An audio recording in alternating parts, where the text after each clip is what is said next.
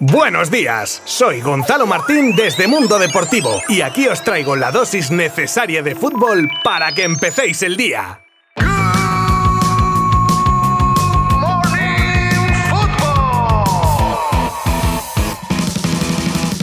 Amigas y amigos de Good Morning Football, muy buenas a todos. Ya es viernes y eso significa que aquí comienza nuestro último programa de la semana, que viene con mucha información mundialista, que es lo que procede, para contaros todo lo ocurrido en el día de ayer, que en lo que a sorpresas se refiere estuvo tranquilito, la verdad. Más o menos dentro de lo previsto, a priori, claro. Pero cuidado, que también os cuento cosas que os van a dejar locos, como que Amancio Ortega querría comprar el United, una salida inesperada en el Liverpool, palabras de Dani Alves sobre Mbappé, Messi y Neymar, o el resultado del partido de ayer de Champions femenina entre Barça y Bayern. De todo esto hablaremos en los próximos minutos, hoy 25 de noviembre, San Gonzalo. Os habla Gonzalo Martín desde Mundo Deportivo y aceptando felicitaciones empezamos con todo en 3, 2, 1... Partidos de ayer jueves. Suiza 1, Camerún 0. Igualado partido con una parte para cada selección que se decidió cosas del destino con un gol para los suizos de Embolo, nacido en Camerún, pero que eligió en su día jugar con el país alpino. Uruguay 0, Corea del Sur 0. La selección celeste tenía en las botas de Godín y Valverde el gol, pero la madera repelía dos remates. Podríamos catalogar este empate de pinchazo de Uruguay ante una luchadora Corea, pero con evidentemente menos calidad general de equipo. Portugal 3, gana 2. Victoria por los pelos, ya que los ganeses, aunque inferiores, pudieron empatar en el último segundo en una jugada de chico listo de Iñaki Williams. Un partido que, aparte de victoria justa, deja a CR7 haciendo historia en los mundiales, convirtiéndolo con el primer gol de penalti de los portugueses en el primer jugador en marcar en 5 mundiales. Y actualmente está sin equipo, ahí queda eso. Después marcaban Joao Félix y Leao. Por parte de Ghana marcaban Ayeu y Bakari. Y Brasil 2, Serbia 0. Con los dos goles de Richard la canariña suma sus primeros tres puntos en este mundial en un partido que dominaron con claridad y solvencia y ofrecieron ciertos destellos de todo su potencial, sobre todo ofensivo. Neymar, Vinicius, Richarlison, Rafinha, Rodrigo, Anthony. Por cierto, que el partido nos dejó una malísima noticia para los brasileños en forma de lesión, y no de un jugador cualquiera. Neymar tenía que retirarse en el 79 de partido con un esguince de tobillo y a la espera de ver su evolución.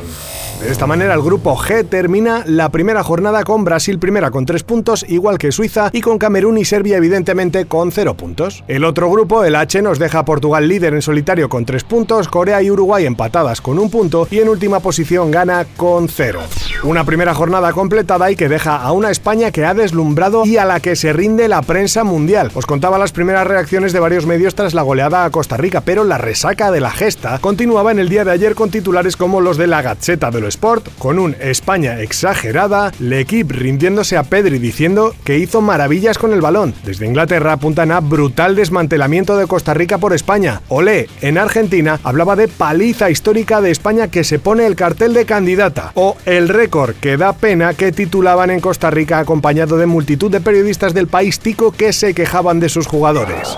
No hay día que el Manchester United acapare las noticias del fútbol inglés, sobre todo tras el terremoto que provocó el despido de Cristiano Ronaldo y tras el anuncio de los dueños de que ponían en venta el club. Pues ahora tenemos la noticia bomba con Amancio Ortega, que se habría interesado en la compra del club inglés. David Beckham o la empresa Apple estarían también en la terna de candidatos a la compra del United. Dani Alves no se ha cortado a la hora de hacer declaraciones y a sus 39 años, pues os podéis imaginar que menos aún. En esta ocasión hablaba en una entrevista para la Gacheta de los Sport para decir de un compañero de equipo, Mbappé, sí, hay que recordar que compartió equipo con el francés en el PSG, que un gran jugador debe saber y entender con quién juega. Tus compañeros enriquecen tus cualidades y Mbappé es un fenómeno que todavía no entendió que Neymar y Messi son más fenómenos que él. ¡Estás en toda la boca!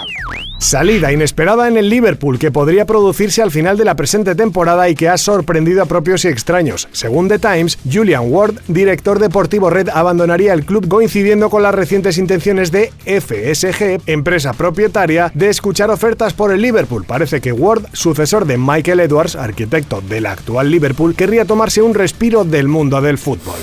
Cerramos hoy con el Barça femenino que tiene la mente puesta en volver a levantar la orejona y más tras su caída en la pasada edición frente al Lyon. Y una de las piedras en el camino se llama Bayern, al que ayer vencían por 3 a 0 goles de Geise, Aitana y Pina. Nuevo golpe de autoridad de las de Giraldez que aprovecharon la ventaja en el marcador para dar entrada al partido a Bruna Vilamala, que regresaba tras una larga y grave lesión de rodilla.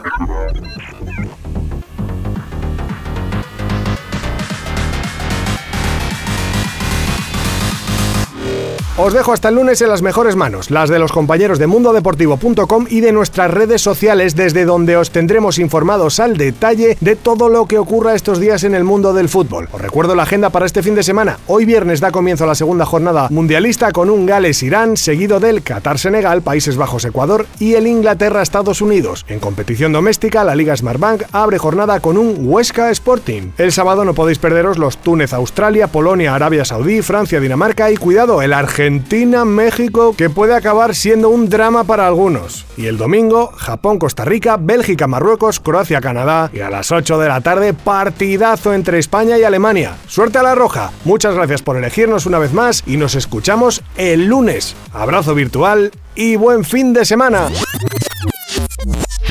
Mundo Deportivo te ha ofrecido Good Morning Football, la dosis necesaria de fútbol para comenzar el día.